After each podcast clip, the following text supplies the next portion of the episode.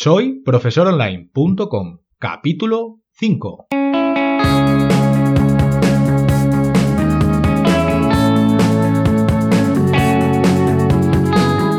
Bienvenidos al quinto episodio de este podcast para cualquier persona que desee compartir sus conocimientos y emprender en Internet al mismo tiempo, ganándose la vida con sus propios alumnos virtuales. Mi nombre es Héctor Abril y hoy hablaremos sobre los recursos económicos y tecnológicos con los que comenzar. Fijaros, todo emprendedor que se lanza a llevar a cabo su idea profesional debe de tener un plan financiero para organizar sus recursos económicos que incluya el tiempo previo al lanzamiento y durante el desarrollo inicial de la actividad. En este plan se deberán incluir los fondos iniciales para poner en marcha el negocio que cubrirán los gastos a nivel particular de nuestro entorno, alquiler, hipoteca, alimentación y servicios como electricidad, gas, agua, teléfono e Internet junto con otros de contratación mensual. Aquí hay que tener claro que inicialmente deberíamos de subsistir con nuestros ahorros y con los de la prestación por desempleo, bien si disponemos de ella. Está claro que tendremos que reducir cualquier gasto prescindible con el fin de permitirnos pasar algunos meses sin tener ingresos hasta conseguirlos. Por otra parte, fondos para la compra de productos de venta. Tal vez no sea vuestro caso, pero en algunos formadores incluyen en sus servicios materiales para complementar su formación en algún aspecto. Por lo que en este caso sería necesario comprar stocks. ¿Comprendéis? Una parte del capital que dispongamos debe de ser dirigida hacia las inversiones que vamos a realizar. Si comenzamos desde nuestra casa, una biblioteca o un coworking, reduciremos mucho este fondo, pero si vais a trabajar en un pequeño despacho, posiblemente necesitéis mobiliario y la contratación de Internet y luz. También considerar que aquí entra la compra de equipos informáticos o la formación que precisemos para mejorar nuestras cualidades profesionales. Daros cuenta que cuando llegue el momento debéis de daros de alta como autónomo y ello conlleva un gasto inherente. El trámite inicial lo puedes hacer tú o pedirle una asesoría laboral fiscal y contable que lo realice por ti, que gestione las facturas, tanto las que emitas como las que recibas. Personalmente yo recomiendo que un profesional o una empresa haga esas labores por ti. ¿Por qué? Principalmente porque es que hay que considerar que hay que abrir un nuevo frente para conocer la materia legislativa que nos afecta. Y por supuesto, corremos el riesgo de cometer un fallo, por ejemplo, a no presentar un documento en su momento o simplemente mal complementado. Como siempre he escuchado zapatero a tus zapatos. Fijaros, hay que dejar a otros que se encarguen de ello, y nosotros vamos a centrarnos en los que nos acomete, ¿comprendéis? El coste por las tareas que realizarán por ti no será un gran desembolso. Si buscáis un poco por Internet, vais a encontrar a profesionales que por 25 euros mensuales os van a ayudar. Obviamente esto siempre va a depender del volumen de trabajo, del volumen de facturación, de si contratáis a una segunda persona, si hay que hacer nóminas, en fin. Pero los precios parten desde esa cuantía. Procurar, muy atentos a esto, conseguir opiniones sobre esos profesionales o empresas para evitar sorpresas. Sobre todo porque uh, tenéis que responsabilizaros ante las malas praxis que estas personas o estas empresas puedan realizar, así que guardados bien las espaldas. Por otra parte, la Hacienda Española te pedirá su parte, lo que se denomina IRPF, el famoso impuesto sobre la renta de las personas físicas. Recuerda que con carácter general la formación está exenta de IVA en virtud del artículo 20.9 de la ley IVA 37 1192 toma parrafada. Si tenéis dudas sobre este tipo de formación que impartiréis, si llevará IVA o no, es mejor resolverlo con un asesor fiscal para cuidar vuestra espalda de nuevo. Adicional a todo esto, por supuesto, la Seguridad Social os va a pedir que contribuyáis mes a mes. Actualmente, con la nueva ley aprobada por el Congreso en 2017 y que está en vías de que, eh, bueno, pues ya esté operativa para todos, hay una reducción del pago de las cuotas, quedándose en unos 50 euros mensuales durante el primer año de actividad profesional que realicéis. Si ya habéis sido autónomos desde hace más de dos años, podréis solicitar acogeros a esta tarifa plana como la denomina.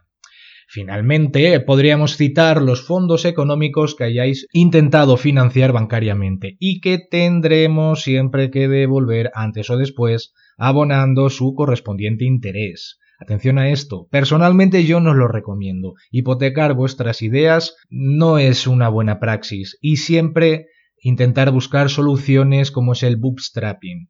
Esto es un término americano que hace referencia a comenzar vuestras ideas sin recursos o con muy pocos. Es decir, utilizar vuestros fondos económicos y ayudas de vuestro entorno para resistir hasta que tengáis ingresos. Por ejemplo, es preferible trasladarse a trabajar en el garaje o en el desván que pagar un alquiler. Siempre será mejor opción compartir servicios como Internet con un vecino que tener que solicitar un microcrédito para cubrir vuestros gastos recurrentes. No sé si me imagino que estáis de acuerdo conmigo. Bueno, creo que con esto ya tenemos las bases de lo que deberíamos considerar para nuestros recursos económicos iniciales. Recordar, hacer una previsión con todos estos factores.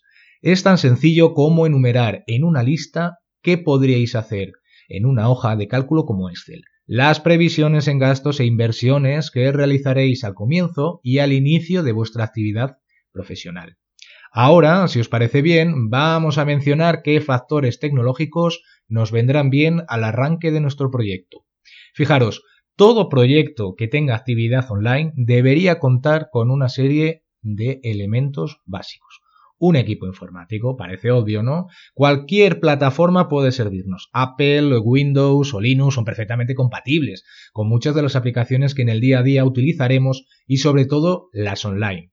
Recomendable sería pensar en un equipo portátil no es obligatorio, pero sí nos facilitaría la movilidad en el momento de deslocalizarnos durante las horas que pasemos frente a una pantalla del ordenador. Tal vez unos días trabajemos en un lugar y otros días o en otros momentos trabajemos en otro. Fijaros que es importante considerar que tenga las suficientes prestaciones como para gestionar el software que utilicemos. Esto es de base. Un equipo obsoleto puede que no nos favorezca nunca, obligándonos a ralentizar nuestro flujo de trabajo por esperas ocasionales. Más de una vez nos ha pasado a alguno en la situación de estar esperando, esperando y al final el equipo se nos había colgado. Sobre todo pasa más en los equipos que llevan Windows. Pero bueno, al margen de esto, considerar que más de cuatro años para un equipo informático equipado medianamente, es decir, de un rango intermedio en prestaciones, es un argumento para ir pensando en renovarlo. Si empezamos a apreciar carencias, es un rendimiento. A ver, muy importante sería olvidarnos de que el equipo debe de estar optimizado y libre de virus y malware, que nos impida sacar todo el potencial de nuestro ordenador. Procurar tenerlo al día nos ayudará a ser más eficientes. Recordar que es nuestra mejor herramienta y una visita al servicio técnico de turno nos va a poder favorecer mucho. Ahora vamos a pasar a la conectividad online. Suena obvio que nuestro proyecto necesitará una conexión estable y medianamente rápida que nos permita con normalidad realizar nuestras tareas en Internet. En el mercado disponemos de varias soluciones como ya las clásicas ADSL, la extendida fibra óptica, las redes 4G o la conexión mediante satélite. Debemos de ser coherentes con la contratación y plantearos que no por tener más velocidad trabajaremos más rápidamente tal vez paguemos una tarifa de más cuando realmente necesitábamos una inferior velocidad. Muchas veces no vamos a utilizar toda la capacidad de la línea de conexión simplemente porque no la necesitamos. Otras veces el propio ordenador nos va a hacer de cuello de botella al ralentizar el proceso que estamos realizando debido a que no tiene suficientes recursos o que no está optimizado, lo que comentábamos antes. Si optáis por la solución 4G para vuestro ordenador portátil, recordar que no en todos los lugares hay buena conectividad y posiblemente os penalicen en algún momento. En esta lista no deberíamos pasar por alto el hosting o alojamiento web, donde tendremos nuestras cuentas de correo electrónico, nuestros sitios online y sus bases de datos. Aunque no entremos mucho en detalle ahora mismo, lo podríamos dejar para futuros podcasts, simplemente buscar a un proveedor responsable que ofrezca sus servicios dentro del territorio español por asuntos legales, sobre todo si guardáis información personal y por supuesto para favorecer el posicionamiento orgánico dentro de vuestra región procurar que demuestre buenos conocimientos en materia de novedades tecnológicas para cualquier necesidad que pueda surgir. Respecto al precio, hay de todos los colores y sabores, la verdad. El registro de un dominio y un alojamiento básico que se precie parte de los 5 euros mensuales. Ahora que ya hemos mencionado algunos de los aspectos más importantes del hardware y la comunicación, vamos a intentar centrarnos en el software. Daos cuenta de que en el mercado hay muchas soluciones para nuestras necesidades, pero afortunadamente podemos contar con opciones gratuitas, freemium y de tipo open source. ¿Y qué significa todo esto? Bien, fijaros que, por ejemplo, Google ofrece su suite informática, un conjunto de aplicaciones online para la creación de documentos, hojas de cálculo, presentaciones multimedia y formularios. Todo esto es gratuito y además incluye complementos creados por otros desarrolladores que le van a permitir al usuario incrementar sus funcionalidades base que traen inicialmente, que no son pocas, la verdad. Todo esto es operativo online y podéis almacenar los archivos que necesitáis en Google Drive un pequeño gestor de archivos que de partida os ofrece 15 gigas ampliables mediante los planes que ofrecen, que la verdad que son bastante económicos, en torno a unos 8 euros, 8 dólares, si mal no me equivoco. Si teméis falta de compatibilidad con los documentos de Office que ya tenéis actualmente, no os preocupéis, porque pueden ser abiertos igualmente en la mayoría de casos. Tan solo tener una cosa en cuenta. En Gmail disponéis de todo esto gratis de partida. Considerar que esto del coste de la compra de la suite de Office rentuará menos porque con lo que vais a pagar por esa licencia, dispondréis de muchos meses de espacio ilimitado en Google Drive. Algo que consideraremos explicar con más detalles en futuros podcasts si os parece bien.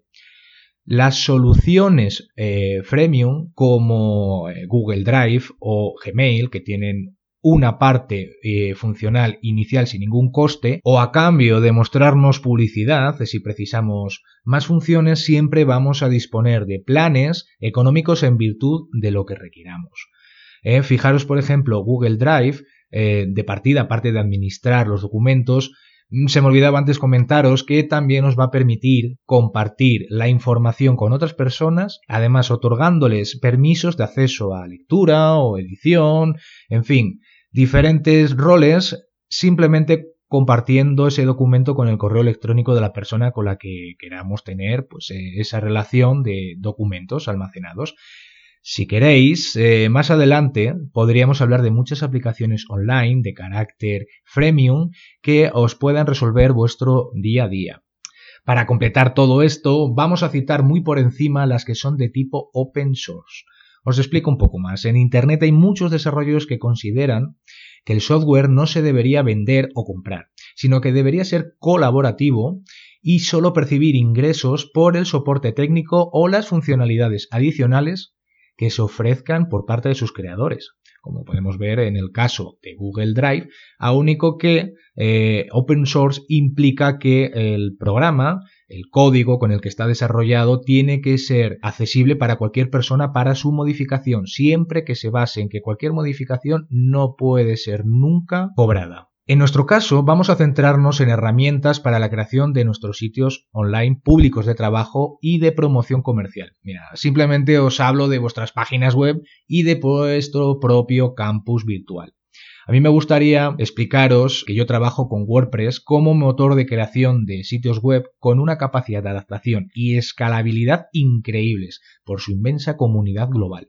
Considerar que fue concebido como herramienta para la creación de blogs, pero hoy en día nos permite integrar funcionalidades de comercio electrónico, galerías fotográficas y de vídeo, foros de usuarios, eh, disponer de nuestra propia red social o crear áreas para usuarios que paguen por una suscripción o un contenido digital es decir, un sinfín de posibilidades. Por otra parte, Chamilo, también una solución open source, es un software para la creación de plataformas educativas que nos permite gestionar a alumnos, profesores, contenidos formativos, exámenes y facilitar la comunicación gracias a sus herramientas internas. Una solución de este tipo open source muy completa y rápida de aprender para los distintos roles de usuario. Algo muy importante sobre todo cuando quieres avanzar lo máximo posible evitando complicaciones técnicas que suceden a lo largo del desarrollo de un proyecto. Fijaros que una herramienta que se demanda mucho por todos los que hacemos formación es la encargada de grabar vídeo desde nuestra webcam o pantalla junto al audio de nuestro micrófono. Algo muy práctico para generar contenidos audiovisuales para nuestros alumnos. Personalmente, yo utilizo Camtasia aunque cada vez utilizo Loom, un software online y gratuito que nos permite capturar cualquier pantalla del ordenador o pestaña de nuestro navegador. Yo lo tengo instalado personalmente en Google Chrome y me va francamente muy muy bien. Para los usuarios de Mac, El más conocido es ScreenFlow y uno de los que más adeptos está consiguiendo es OBS, Open Broadcaster Software una aplicación multiplataforma que muchos youtubers utilizan a diario por su gran capacidad para alternar y unir entre las distintas fuentes de vídeo y audio, permitiendo crear vuestro propio estudio de realización. Finalmente, me gustaría hacer mención a otras aplicaciones que nos permiten la creación y edición de nuestros contenidos gráficos. Si nos vamos al lado del open source, podríamos comentar a GIMP, un software multiplataforma alternativo al archiconocido Photoshop que cuenta con una gran comunidad en español, al menos me refiero del primero. Y si preferís una solución online, eh, disponéis de Pixel Editor, una solución freemium que os permitirá trabajar desde cualquier navegador que sea compatible con Adobe Flash. Aquí hay que hacer una mención importante que Google Chrome va a dejar de eh, operar con Adobe Flash debido pues a que considera que es una tecnología obsoleta que consume bastantes recursos, ya que el HTML5 ah, puede llegar a hacer las mismas funcionalidades, pero bueno, de momento podríamos seguir utilizando. Y verdad que Pixel eh, Pixel Editor eh, tiene unas cualidades muy interesantes, una interfaz que se le parece muchísimo a Photoshop y la verdad que va bastante fluido, muy, muy recomendable. Perfecto, bien, con estos consejos y utilidades yo creo que vamos a acabar ya por hoy. Eh, sé que me dejo mucho en el tintero y que se podría hablar prácticamente infinito de cada una de las cosas que hemos mencionado.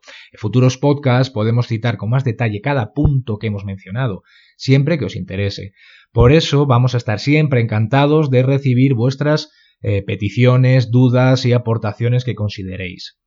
Para el próximo capítulo hablaremos sobre la creación de contenido como estrategia para destacarnos en el mercado y esperamos a todos teneros, ya sabéis, con las orejas bien pegadas.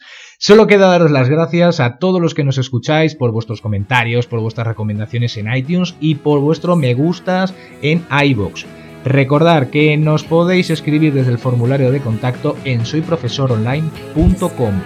Nos escuchamos en el próximo capítulo. Hasta entonces, un enorme saludo. Adiós.